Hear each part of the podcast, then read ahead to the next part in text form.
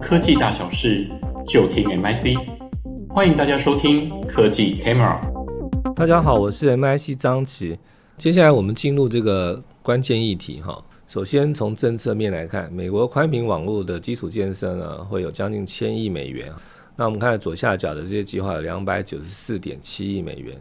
那右上角的部分呢，有六百五十亿美元哈。这些计划里面呢，哈，就是要改善 infrastructure 哈，就是基础建设哈。那这里面有相当多的这个计划哈，譬如说右上角的可负担联网计划，还有左边的乡村数位基金计啊，还有紧急连接基金等等哈。这些东西都是在初期聚焦在偏乡地区建置宽频网络。以及补助中低收入户，所以美国将近千亿美元的基础建设计划呢，其实初期他在做的事情是数位平权，中后期才是在改善联网的速度。我们依照第一手的申请的资料以及官方文件来观察，光纤 FWA 是宽频基础建设的主要需求的项目，在网通面网通厂的营收表现亮丽哈，我们可以看到哈，主要代表厂商。这些二零二一相对二零二零的营收来大概约都有十几个 percent，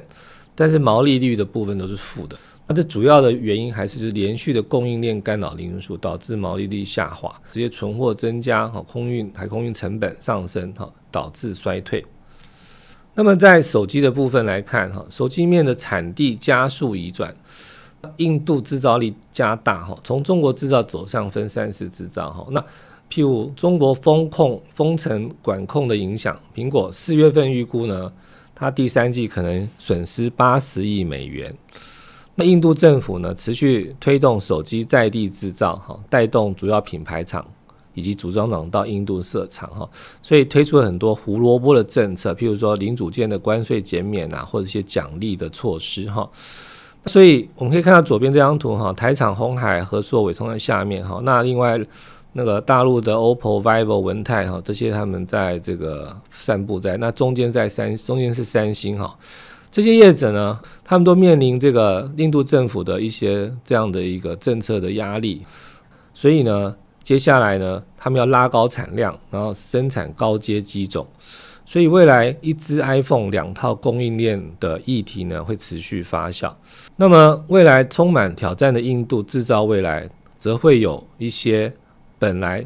供应到生产端可能是一定的短链，未来可能从短链会变成长链啊，这部分我们要继续观察。在产品面的部分哈，碳中和催生充电界面统一哈，我们看到左边哈，这个两大市场要求 USB Type C 哈，譬如中国工信部就力推碳中和，要订定标准。欧盟呢强制立法，二零二六年一定要用啊，减少社会的电子垃圾。欧盟统计哈，就是他们一年会产生一点一万吨的电子垃圾哈，譬如充电器哈。那么我们知道 iPhone 的这个周边是最 profitable 哈，那未来它有可能放弃这个授权金嘛哈？我根据我们业界的友人告诉我们说，嗯，是有可能的，一定可能的。那另外一派有人认为苹果呢，则会去走无线。无线的部分，那么呃，台厂供应链呢，接下来是会受惠于接口整合哈，所以 Type C 的需求订单增加，那苹果多供应链策略下，会有更多业者加入竞逐哈，也就是 USB 四点零的价格是现在的规格的一倍、两倍甚至三倍。好，接下来我们来谈这个呃，软硬兼施打造专业摄影哈。软体的部分呢，你会看到中国三大品牌都在这个做这个影像晶片，为什么哈？我们的观察，因为其实在影像晶片的部分，台湾这个 IP 的限制哈比较少，所以他们都投入进去。那而且这个部分呢，的确在拍照这件事情呢，的确是有助于这个吸引消费者，所以呢，他们就推出很多自己自研的影片影像晶片，好。那高通的部分也是哈，那透过 AI 摄影去处理色彩的这个影像细节哈。那硬体的部分就是吸吸手专业的相机大厂，所以今年来看的话是没有什么明显的规格升级，那主要还是以拍照手法去延续前几年的做法。那右边另外一块呢，就是这个呃大厂投入创新折叠啊，这个部分事实上，二零一九年开始销售哈，到目前大概破千万只了。这两年的问题就是在于荧幕的良率哈，还有生产的良率哈。因为过去两年我们知道它生产良率呢不到五十 percent，我就是做一片坏一片哈。